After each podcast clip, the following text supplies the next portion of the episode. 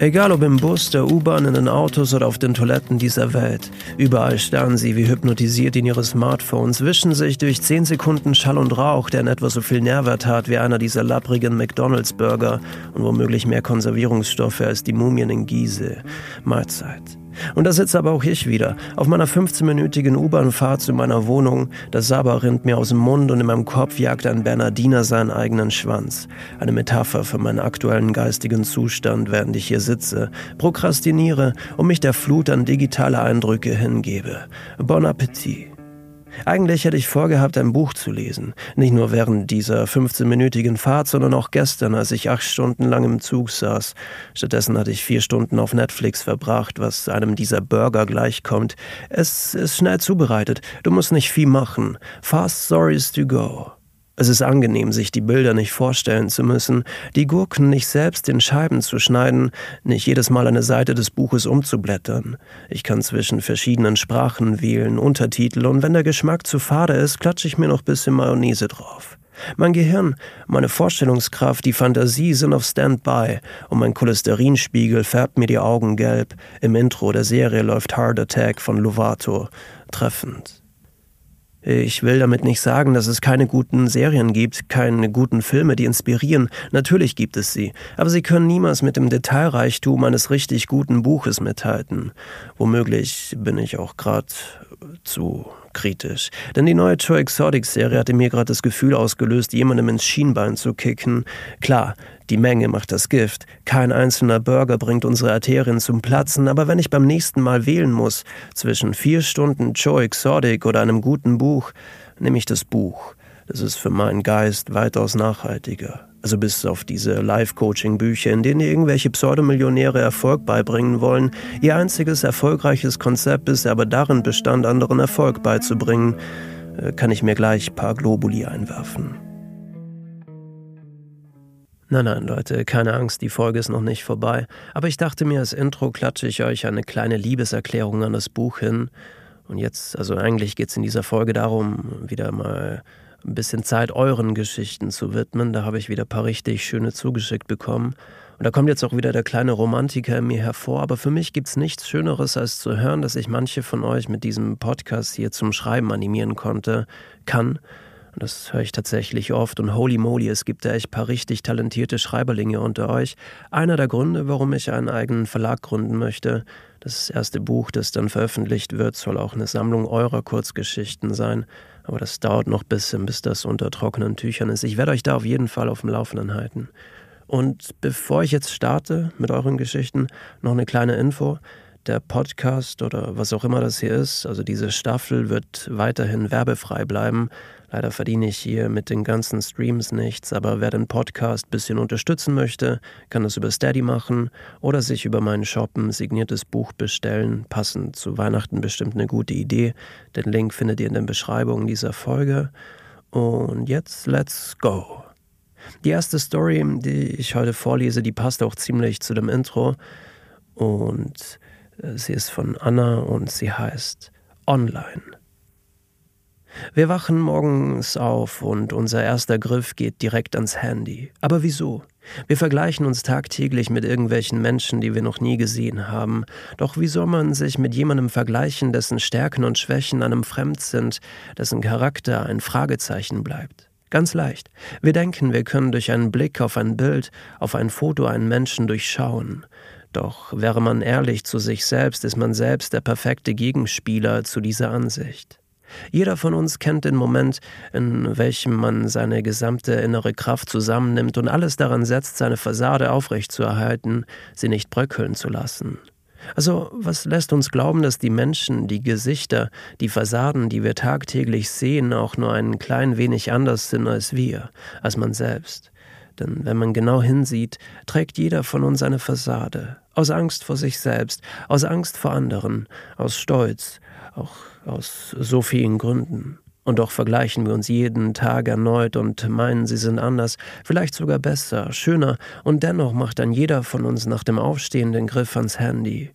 Also wenn du das nächste Mal aufwachst und du schon fast wieder ans Handy greifen willst, lass es liegen und denk mal an dich, an deine Fassade und wieso du alles daran setzt, diese zu erhalten obwohl du sie doch gar nicht nötig hättest. Richtig nice, Anna. Danke für das Teilen deiner Gedanken. Ich glaube, viele hier, mich eingeschlossen, fühlen deine Worte, denn dieses ständige Online-Sein hat auf jeden Fall auch seine Schattenseiten oder dieses Aufrechterhalten dieser Online-Präsenz. Aber die Menge macht ja, macht ja das Gift und es schadet auf jeden Fall nicht, sein Verhalten auch ein bisschen zu beobachten oder dann auch zu reduzieren. Ich habe mir zum Beispiel vorgenommen, nächstes Jahr im Sommer einen Monat lang auf mein altes Nokia umzusteigen, beziehungsweise in der nächsten Staffelpause. Ah ja, wie auch immer. Auf jeden Fall danke für die tolle Story. Und dann gehen wir auch schon zur nächsten von Carina. Eigentlich. Eigentlich sagt es nichts aus und eigentlich möchten wir eigentlich auch nicht benutzen, doch um eigentlich nicht beleidigend zu sein oder eigentlich nicht richtig zu seiner Meinung zu stehen, wird eigentlich hinzugefügt, auch wenn man es eigentlich nicht bräuchte. Eigentlich ist eigentlich nur ein Schlupfloch für alle Mitläufer, schwache oder auch starke Persönlichkeiten, die eigentlich etwas Schlaues zu sagen hätten, aber dann doch eigentlich dazu mischen, um eigentlich dann doch nicht falsch zu liegen. Denn eigentlich hätten sie ja nichts gesagt. Eigentlich wäre es auch besser, sie würden nichts sagen, denn eigentlich sagt genau nichts aus. So wie dieser Text, der mit eigentlich beginnt und mit eigentlich endet und eigentlich die Wahrheit spricht, aber eben auch nur eigentlich. I love it. Du hast in dem Text quasi ein Wort als roten Faden verwendet, Karina, und damit in ein paar Sätzen unglaublich viel transportieren können eigentlich. Auf jeden Fall danke für das Zuschicken deiner Story. Und ja, dann geht's auch schon zur nächsten, die ist von Lilith, genau. Sentiment. Und für alle, die dieses Wort nicht kennen, Sentiment heißt so viel wie Gefühl beziehungsweise ein Gefühl mit einem Bezug zur Romantik oder Melancholie. Sentiment. Aufgabe 4768. Ich öffne meine Augen, da ich die elektronische Stimme höre, die ich nun täglich höre. Die Stimme, die mir Vertrautheit und Unwohlsein zugleich gibt. Die Stimme, die mir Tag ein, Tag aus dieselben banalen Aufgaben stellt. Guten Morgen, erklingt es und das eben Gesagte erscheint mit Hilfe eines Beamers auf der weißen Wand. Ich hoffe, du hast gut geschlafen. Aufgabe 4768. Nimm den Ball und werfe ihn. Ich nahm den kleinen grünen Tennisball und warf ihn gegen die Betonwand. Ein lächelnder Smiley erschien auf dem Mauerwerk und ein Keks kam aus dem Rohr, welches direkt neben meinem Betonblock eingemauert war. Noch nie habe ich einen Keks wirklich gegessen. Ich vertraue ihnen nicht. Ich tue nur so, als würde ich sie essen, da sie mich andernfalls bestrafen würden. Ich will das nicht wieder sehen. Eine neue Aufgabe erscheint. Aufgabe 4769.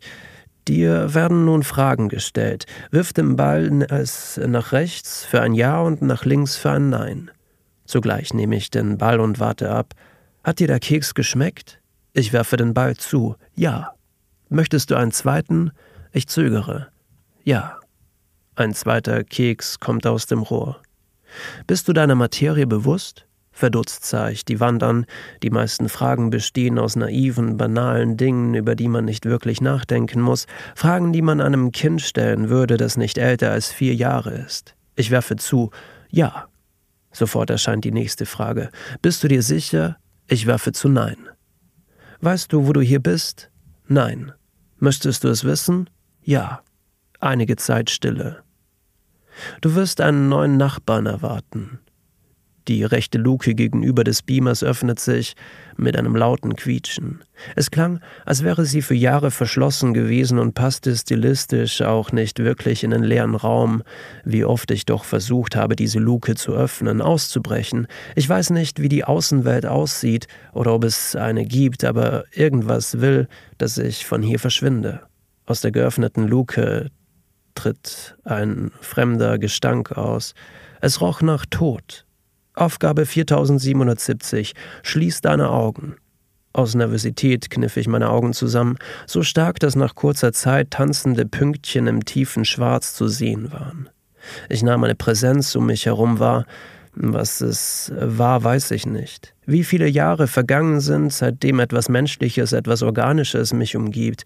Aber das, was sich in meinem Raum befindet, ist definitiv kein Mensch. Das Knurren wird immer lauter, es kommt näher, näher. Ich spüre Atem an meiner rechten Wange. Es wird still. Aufgabe 4770 erklingt es. Suche nach Existenz abgeschlossen. Richtig nice, Lilith. Ich habe sie jetzt schon dreimal gelesen und entdecke immer wieder paar neue Bilder darin. So ganz definieren kann ich sie noch nicht, aber ich glaube, darum geht es auch gar nicht. Ich glaube, es sind die Bilder, die, also ist, bei mir so ist er komplett subjektiv, aber es, diese Bilder, die dabei entstehen, die dabei entstehen, sind für mich extrem interessant. Ich muss ja auf jeden Fall nochmal dreimal lesen, damit ich, glaube, annähernd dahinter komme, wie ich sie interpretieren könnte, kann oder wie du es gedacht hast. Aber richtig nice. Es ist ein äh, schönes Werkzeug, mit dem du da spielst. Ja, die nächste ist von Dennis und heißt Etwas Großes. Der Gedanke, etwas Großes zu erleben, kann doch nie so atemberaubend sein, wie tatsächlich etwas Großes zu erleben rausgehen, auf nur einem äh, Spaziergang oder gar nicht wieder zurückgehen wollen. Sicherlich hattest du einigen von diesen Gedanken, einige von diesen Gedanken. Es spielt doch keine Rolle, wie zufrieden man mit seiner Lebenssituation ist, denn wenn man weg will, dann will man eben weg. Mit deinem Job, deiner Freundin, deinem Freund, deiner Familie und deinen Freunden, also mit wirklich allem läuft es gut, und dennoch willst du weg. Dennoch willst du deine Koffer packen und nie mehr wieder deine Kleider in den Schrank einräumen müssen. Also überlegst du, wann, wie und mit wem und ich will weg, komm auf den Entschluss, dass dich zu viel an diesem Ort hält. Du willst für allen und jeden da sein, dich natürlich nicht mit einbezogen. Auch wenn du die nach Kuhscheiße riechende Kleinstadt vermutlich nicht vermissen wirst, kannst du nicht weg. Doch wieso denkst du darüber so viel nach? Wieso machst du nicht einfach das, was du für richtig hältst und gehst einfach? Also nimm die mit Kaffee, also nimm die mit Kaffee Landkarte und nur mit dem Nötigsten gepackte Wandertasche, steige in einen verdammten Zug und fahr. Fahr so weit du kannst und so weit du willst. Damit auch du etwas Großes erlebst. Ich will nicht damit sagen, dass man nichts Großes in seiner Heimat mit den Menschen, die man liebt, erleben kann, doch er erlebt, doch erlebt doch mal was Großes mit dir. Denn nur so kannst du davon sprechen, was es bedeutet, mit sich selbst im Einklang zu sein. Nimm dir Zeit für dich und deinen Kopf. Versuch mal nicht nur für alle Menschen, die du liebst, Zeit zu nehmen, wenn eine Person vergisst, denn eine Person vergisst du dabei ständig. Du vergisst dich mit all deinen Wünschen. Versuch auch mal für dich da zu sein. Hilf dir ein wenig mehr und erleb das Größte, was du je mit dir erleben wolltest, damit der Gedanke im Gegensatz zum Erlebnis selbst ein Nichts wird. Wunderbare Story, Dennis. Ich kann regelrecht die Aufbruchsstimmung deiner Gedanken fühlen, vor allem jetzt in der aktuellen Situation, in der wir uns befinden, uns alle befinden, haben diese Gedanken oder diese Lust nach Weite egal ob jetzt im, im äußeren Raum oder in einem selbst, egal wie man es definiert, etwas verdammt Anziehendes. Gracias, amigo. Ja, und dann kommen wir auch schon zur letzten Story, die es ziemlich gut abrundet. Die ist auf Englisch und ist von Silva. Falling in love with everyone's word but mine. Day 5637, and I'm sitting out here wrapped in blankets because the winter is knocking on my door. There are too many thoughts in my head to write all of them down, so I decided on this one. Why can't I fall in love with my own words? Thousands of writers and poets in this world, and it feels like I've read all of the texts they have ever written. I love the magic they can create with their pens, laptops, or whatever they decided to use to write. I love what they can do. Uh, but whenever I look at the poems written by my own hand, I'm filled with hatred. In those exact moments, I'm not good enough for myself. Hours later, I write again because I forgot how I, I will feel about the outcome. So I write, read, and hate. It's a never ending loop, and I will continue to live in it because when I'm writing, it feels like I've come home. My question now why can't I fall in love with my own words like I did with yours? Silver. Der Text passt zum Ende dieser Folge wie die Faust auf das Auge eines Nazis und deswegen will ich da gar nicht mehr sagen, danke dir dafür. Fuck you all, I love you.